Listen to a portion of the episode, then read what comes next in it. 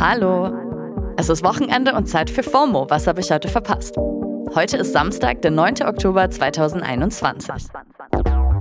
Mein Name ist Dana Salien und heute ist unsere vorerst letzte Samstagsfolge zusammen mit dem Fact-Check-Team der DPA.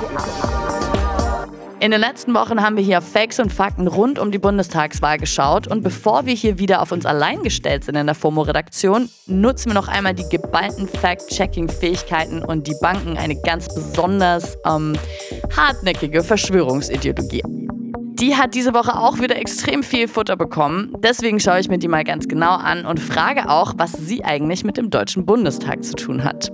Heute geht es um The Great Reset.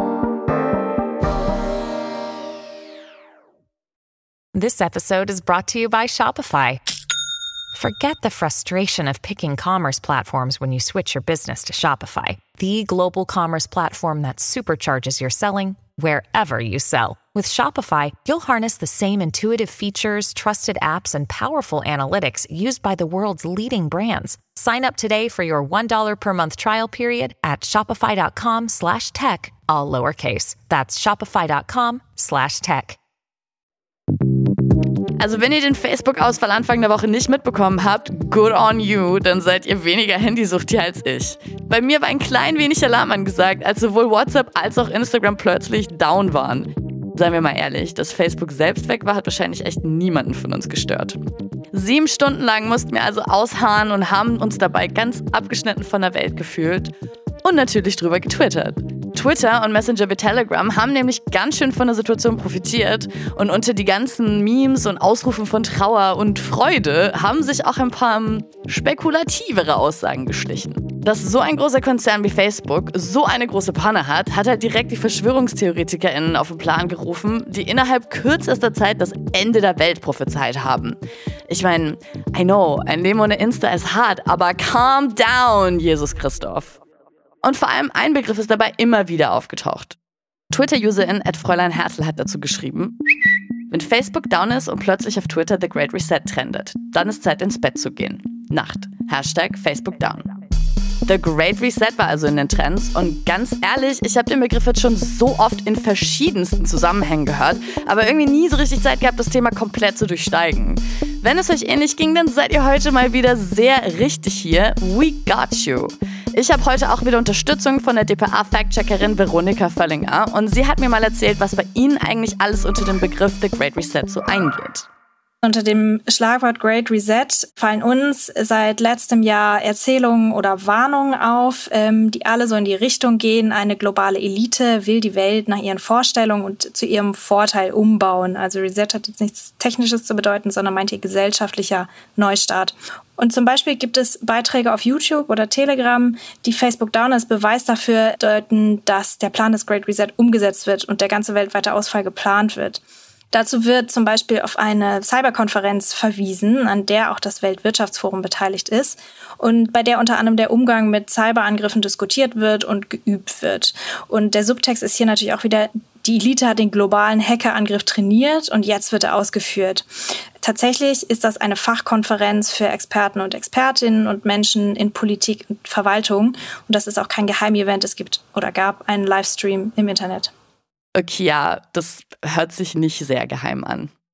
Wer sich mit Geheimkram allerdings gut auskennt und mich heute auch noch unterstützt, ist der Investigativreporter Sammy Kamis. Er arbeitet unter anderem für BR Recherche und mit ihm haben wir auch schon in unserer allerersten Faktencheck-Folge gesprochen. Da ging es um die Briefwahl und die Zweifel daran durch die QAnon-Bewegung. Ihr erinnert euch. Falls nicht, verlinken wir euch die Folge in den Show Notes. Ich kann aber auch ein bisschen Investigativjournalismus, beziehungsweise was eigentlich nicht so schwer herauszufinden, dass der Begriff Great Reset eigentlich aus einem anderen Zusammenhang stammt. Sammy, kannst du das vielleicht kurz erklären und sagen, wie es dazu gekommen ist, dass der Begriff mittlerweile in diesem Verschwörungsumfeld gelandet ist? Der Begriff The Great Reset geht zurück auf den Buchtitel äh, eines Buches von Klaus Schwab und Thierry Mallaré. Und da beschäftigen sich zwei Ökonomen äh, mit der Frage, wie kann man die Welt nach der Corona-Pandemie gerechter gestalten. Es geht darum, weniger Verschmutzung, weniger Hass und Hetze, eine integrativere, gerechtere Welt aufzubauen. Ne? Diese Idee wird von Verschwörungsideologen quasi zeitgleich mit Erscheinen des Buches im Juli 2020 aufgegriffen und um 180 Grad umgedeutet. Das bedient, sage ich mal, zwei Narrative in der Verschwörungsszene. Das eine ist, Corona ist geplant, es hat eigentlich ganz andere Hintergründe und es gibt eine äh, weltweite Elite, die zum Ziel hat, kleine Menschen, in deren Wording, ne, zu enteignen, zu entmachten. Man hört ja auch immer wieder von Chatgruppen auf Telegram, in denen solche Ideologien verbreitet werden. Kannst du was dazu sagen, was für eine Rolle Telegram bei der ganzen Great Reset-Sache spielt? Telegram ist eine Art Durchlauferhitzer. Telegram ist dafür verantwortlich, dass äh, diese Umdeutung des Begriffes oder des Begriffspaars The Great Reset überhaupt in dieser ganzen ähm, Corona-kritischen, verschwörungsideologischen ähm, Community überhaupt bekannt wurde.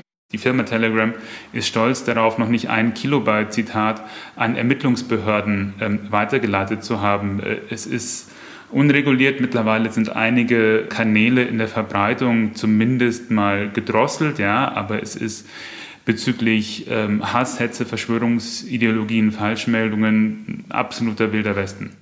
Jetzt während des Facebook-Downs sind ja alle massenweise zu Telegram geströmt und sie haben nach eigenen Angaben 70 Millionen Neukunden in der Zeit gewonnen.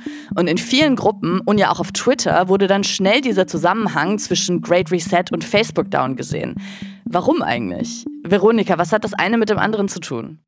Also zunächst muss man sagen, nicht wenige User haben diesen Hashtag auch ironisch genutzt, ähm, sich also über Verschwörungsgläubige lustig gemacht, dass die vor allem Great Reset waren. Aber es gibt ähm, durchaus Gemeinsamkeiten zwischen diesen Phänomenen. Also es geht ähm, bei jetzt ähm, dem Ausfall von Facebook und Instagram und auch dem Great Reset, es geht um Unbekanntes, es geht um Unbrüche und vielleicht Sachen, die nicht so ganz auf den ersten Blick erklärbar sind. Und das ist natürlich ein Moment, wenn Verschwörungserzählungen für einige Menschen als Erklärung funktionieren, weil man damit dann quasi alles erklären kann kann. Und das führt dann fast dazu, dass am Ende so eine Vorstellung von einer Endzeitstimmung bis hin zu antidemokratischen Bürgerkriegsszenarien entsteht zwischen vermeintlich autoritären Eliten und einem Volk oder Erleuchteten, die gegen diese Eliten kämpfen. Also die Eliten, die böse Elite, die eine Elite kam ja jetzt schon krass oft vor. Also irgendwie haben es die Verschwörungserzählungen damit. Woher kommt es denn, Sammy? Es ist ein sehr altes und ein mit Antisemitismen aufgeladenes Bild. Die Vorstellung, dass wenige die Geschicke der Welt leiten, also da braucht man nicht groß drumherum reden. Der Hass gegen Juden ist in der verschwörungsideologischen Community extrem groß. Wenn von Eliten ähm, gesprochen wird, ist es eine Chiffre für Juden. Es ist ein von Antisemitismen triefendes Narrativ, das da verbreitet wird, ähm, das wir in abgewandelter Form eigentlich in jeder Dekade äh, der Menschheitsgeschichte finden. Und warum kann sich sowas in so Kontexten so hartnäckig halten? Die Vorstellung, ähm, und deswegen ist, glaube ich, auch ähm, diese, diese Erzählung von Eliten bei, bei Verschwörungsideologen so beliebt, die zieht mit sich, du als kleines Licht kannst nichts verändern. Ja, das ähm, führt schlussendlich dazu, dass sich Leute von Diskussionen, von demokratischen Entscheidungen abwenden, damit sich Menschen abwenden von dem jetzigen System und dann sagen, so funktioniert es nicht, wir müssen uns radikale Reformen suchen, um gegen diese angeblichen Eliten vorzugehen. Das ist ein Baustein in der Radikalisierung bestimmter Gruppen, ganz klar. Und warum funktioniert die Ideologie des Great Reset so gut? Also man liest den Begriff ja immer wieder in teilweise komplett widersprüchlichen Kontexten. The Great Reset ist in verschiedene, auch politische Richtungen gut anschlussfähig, weil es zum einen in eine antikapitalistische, sag ich jetzt mal eher linke Erzählung passt, von wegen der Kapitalismus erfindet sich gerade wieder neu und Corona ist ein Auslöser dafür. Es ist mit diesen antisemitischen Bezügen ähm, anschlussfähig in diese Gruppierungen und er ist, äh, sage ich mal, in dieser ganzen Anti-Mainstream-Bewegung verhaftet. Plus, The Great Reset ist extrem offen. Es ist ja kein genau definierter Begriff mehr, auch wenn die Inhalte in diesem Buch ziemlich trennscharf sind, ist The Great Reset als Schlagwort so offen, dass da jeder was hineininterpretieren kann, die Antisemiten, die Antikapitalisten, die Anti-Mainstreamler und so weiter. Ähm, dadurch ist dieser, dieser Begriff bzw. dieses Buch ähm, extrem offen für Missbrauch, Desinformation, Missinformation. Ja, voll. Also man kennt nur dieses Schlagwort Great Reset, was sich einfach sehr dramatisch und groß anhört, aber man weiß eigentlich nicht so genau, was damit gemeint ist. Ich habe in dem Zusammenhang halt auch immer wieder das Schlagwort Tag X gehört, dass Tag X jetzt gekommen sei mit dem Facebook-Down. Äh, gehört das irgendwie zu Great Reset dazu? Ist das das Gleiche oder was ist das jetzt, Veronika? Nein, das ist was anderes. Es ist gewissermaßen eine Gegenerzählung zum Great Reset.